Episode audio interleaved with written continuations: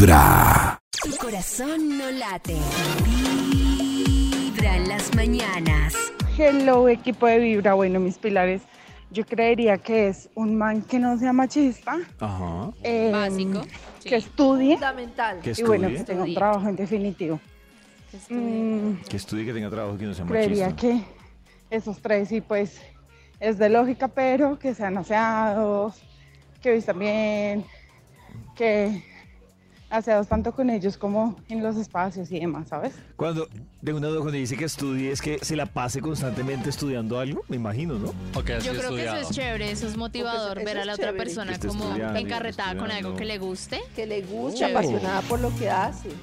Ah, yo estoy tomando. Bueno, aquí hay una cosa que ella decía de- del tema del machismo. Ajá. Uno diría, es, es normal como el de el la que dijo que se bañe. Pero no, yo creo que, Lo que pasa es que que no dentro, está. dentro de ese término entran muchas cosas Claro. Pero, en relación. claro, a- el, el fin de semana me pasó algo chistosísimo donde me encontré con una vieja que decía, y vieja, o sea, vieja me estoy refiriendo a que tenía 32 años.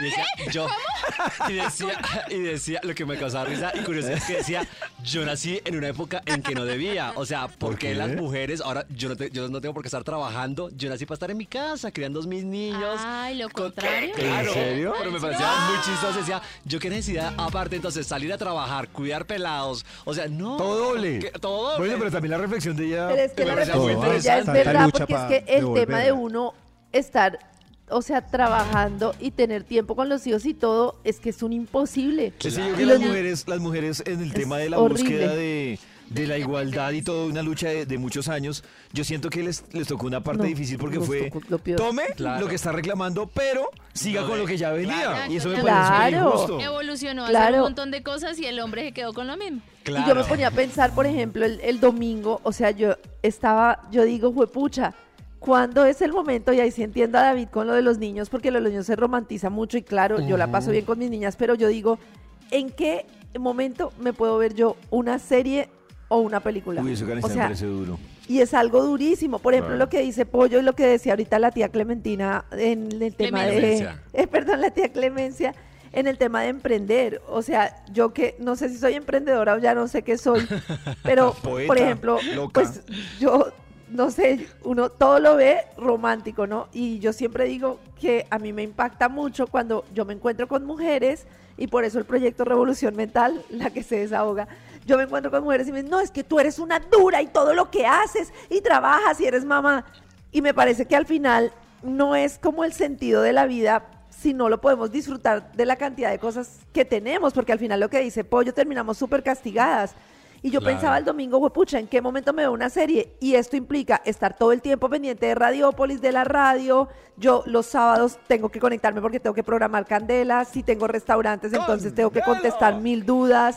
Tengo que estar pendiente del teléfono. En las noches tengo que estar activa. ¿Y en el sábado y el domingo, pues yo, ah, por más de que me digan, yo el sábado y el domingo quiero estar para ¿Y a mis hijas. Es el que es el momento en el que estoy con ellas. Exacto. Entonces es como al final, pues se pasó el fin de semana y digo, ¿en qué, en qué momento de este calendario estoy yo? Lo que o sea, pasa ¿en qué momento? Yo con lo es que- dificilísimo. Con lo que dice Karencita y ese listado de cosas que hacen esta catarsis en la que estamos compartiendo el día de hoy. No, Karen tiene algo razón, pero a mí me parece, Karencita, que es consecuencia de un tema que Karen y yo hemos hablado, porque Karen y yo disertábamos extra micrófonos. Eh, y, no, y hay una disertación que yo una vez le compartía a Karen, ahora no me acuerdo si era al aire o era en privado, y era, no, y era el tema de que con ese listado de cosas que dice Karencita, yo siento que es que, y con lo que hablábamos ahorita, que la mujer terminó asumiendo más cosas, más retos sin soltar los que ya tenía.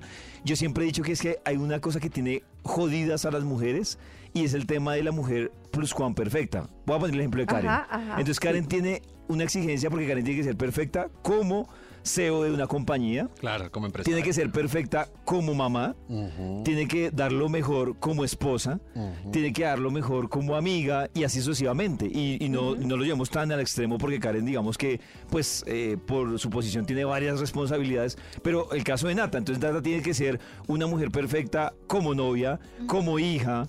Eh, como trabajadora, y en esa búsqueda, es, es- yo creo que lo que raya a las mujeres, no sé cómo lo percibe Karencita y Nata, pero en esa búsqueda de la perfección, es como, no le puedo fallar a nadie, o sea, no le puedo fallar no a mi jefe, fallar a no le puedo fallar a mi mamá, no le puedo Exacto, fallar a, la como una empresa. autoexigencia y, y como Sí. un juzgarse y señalarse. Claro. Y también yo estoy de acuerdo en que a veces, porque yo conozco mujeres que tienen el 20% de mis responsabilidades y viven embolatadas. Es como cuando yo no tenía Oh. hijas y no tenía tiempo para mí, digo, pero ahora que tengo hijas, no entiendo a las mujeres que no tienen hijos y no tienen tiempo para ellas. Mm, Porque es como ejemplo. todo el tiempo ponerse mil tareas y mil tareas y también yo abogo por la, por la practicidad. O sea, yo, por ejemplo, no sé, el sábado era el cumpleaños de Simona y yo veo que hay gente que tiene que decorar y hacer- si a uno le gusta y lo está disfrutando, sí, pero todo se claro. vuelve lo que dice Pollo, tengo que tener la mejor, no, nosotros somos como de, vamos a disfrutar el tiempo en familia, el cumpleaños de Simona, tres bombas, vamos a hacer manualidades con los niños, la gente autoservicio y ya.